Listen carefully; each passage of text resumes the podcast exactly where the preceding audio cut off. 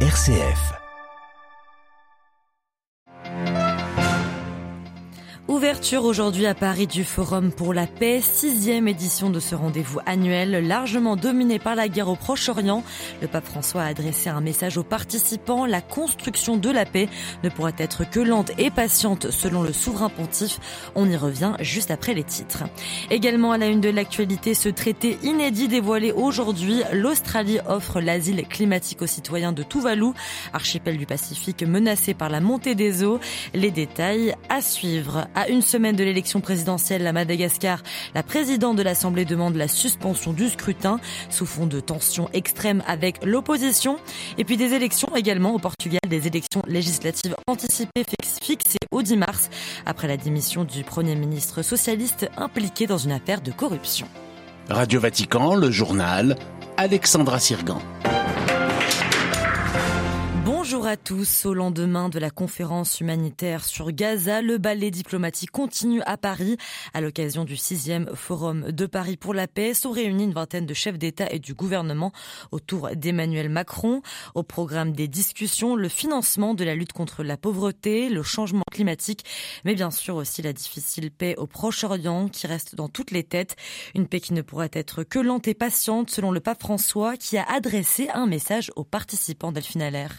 Absolument. Alexandra. Message signé du cardinal Paroline, secrétaire d'État du Saint-Siège, élu euh, devant les participants par le nonce apostolique à Paris, Monseigneur Miglioré. Dans ces lignes adressées donc aux centaines de décideurs participant à cet événement annuel, le pape répète l'impérieuse nécessité de favoriser un dialogue sincère sur l'écoute des victimes du terrorisme, de la violence des guerres, autant de fléaux qui ne profitent qu'à certains groupes nourrissant des intérêts particuliers et hélas déplore François souvent déguisé par de nobles intentions. Le pape répète depuis le 7 octobre son inlassable appel à la paix. La guerre est toujours une défaite.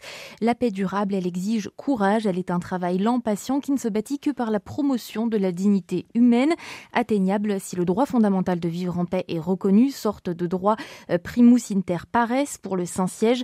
Or, combien d'enfants en sont privés, emportent les cicatrices toute leur vie, regrette le pape, réaffirmant bien la position euh, vaticane au Proche-Orient comme en Ukraine, euh, droit inaliénable à la légitime défense, responsabilité de protéger ceux qui sont menacés. Mais aucune guerre ne vaut les larmes d'une mère, dit François, ni la perte ne serait-ce que d'une seule vie sacrée car créée à l'image de Dieu.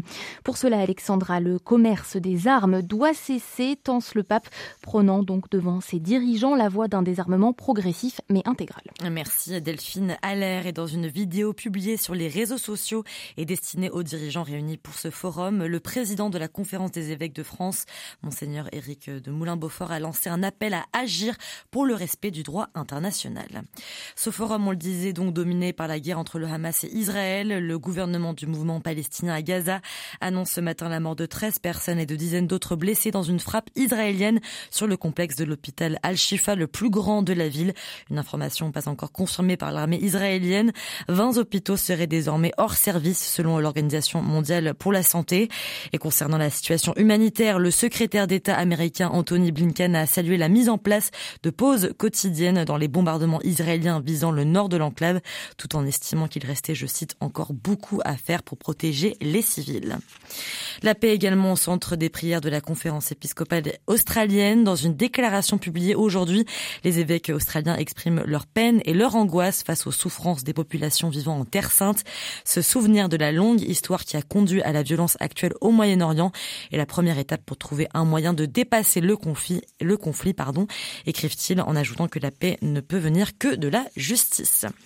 Et en Australie, justement, l'Australie au secours de Tuvalu, ce petit archipel du Pacifique qui est euh, depuis plusieurs années menacé par la montée du niveau de la mer.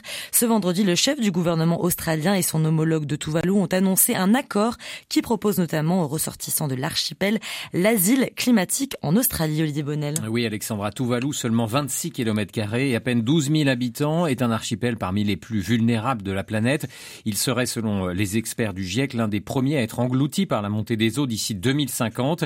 Et pour enrayer cette catastrophe, c'est donc un traité qui a été annoncé aujourd'hui par le Premier ministre australien Anthony Albanese et son homologue de Tuvalu, Kausea Natano. Canberra annonce offrir des droits spéciaux pour les ressortissants de Tuvalu qui viendraient s'installer et travailler en Australie.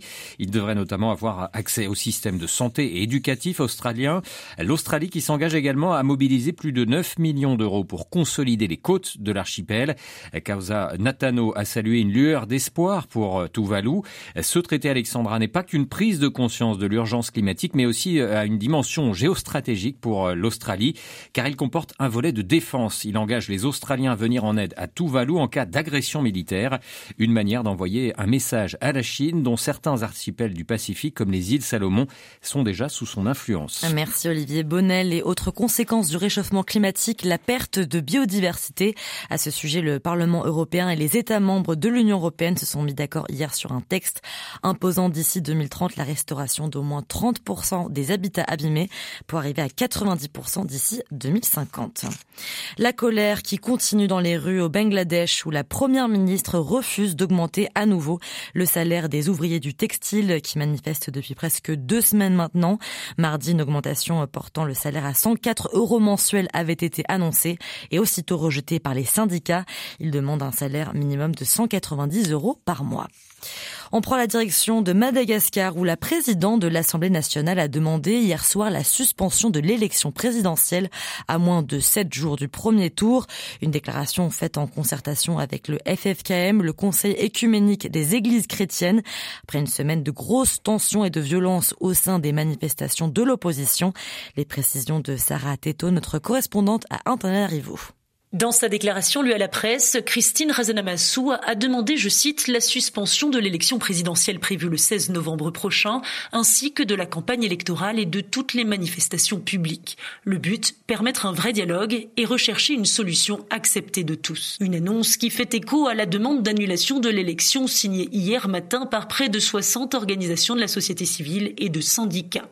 La déclaration de l'ancien allié politique d'Andrzej le président sortant, devrait ravir le collectif des dix candidats qui a toujours refusé d'entrer en campagne, estimant que les conditions pour une élection démocratique et transparente n'étaient pas réunies. Mais quel poids aura cette déclaration politique? Pour rappel, la suspension d'une élection présidentielle n'est pas prévue dans la loi malgache. Pour être effective, cette demande devra attendre un accord du gouvernement la présidente de la Chambre basse a invité tous les acteurs électoraux à une rencontre ce matin à l'Assemblée nationale. À Antananarivo, Sarah Teto pour Radio Vatican. En Pologne, un accord de coalition trouvé entre les partis de l'opposition libérale. Nous sommes prêts à prendre la responsabilité de notre pays et pour les années à venir également, a déclaré Donald Tusk, chef de file de l'opposition pro-européenne, vainqueur des dernières élections législatives. Élections législatives au Portugal également, mais celles-ci sont anticipées après la démission du Premier ministre éclaboussé dans une affaire de corruption. Le président de la République portugais, Marcelo Rebelo de Sousa, a annoncé la dissolution de l'Assemblée, mais Catherine Laurent, celle-ci ne sera pas immédiate. Le président de la République a convoqué des élections législatives pour dans quatre mois, un délai très long qui s'explique, selon Marcelo Rebelo de Souza, par le fait que les socialistes, en perdant le premier ministre démissionnaire, ont également perdu leur secrétaire général. La démocratie portugaise ne peut pas se passer d'un parti aussi représentatif, a résumé le chef de l'État. Autre élément important pour Marcelo, c'est le budget de l'État pour 2024. En différant la dissolution de l'Assemblée, il permet à Antonio Costa de se maintenir en place et de faire adopter le budget de l'État le 29 novembre prochain par la majorité socialiste. Le président de la République considère que le bon fonctionnement des institutions et le budget voté permettront de garantir l'exécution du programme de relance économique décidé par Bruxelles. Quant à l'affaire de corruption portant sur des concessions de lithium et de projets d'hydrogène, vert qui a conduit le Premier ministre à la démission, elle a abouti à la mise en examen de huit personnes. L'ancien Premier ministre mis en cause fera l'objet d'une procédure pénale autonome. À Lisbonne, Catherine Laurent pour Radio Vatican. Et puis on termine ce journal avec cette mise en garde de l'ONU. L'ONU met en garde contre une augmentation des violations des droits humains au Darfour, dans l'ouest du Soudan, après l'intensification des combats au septième mois de la guerre qui oppose l'armée et le groupe paramilitaire.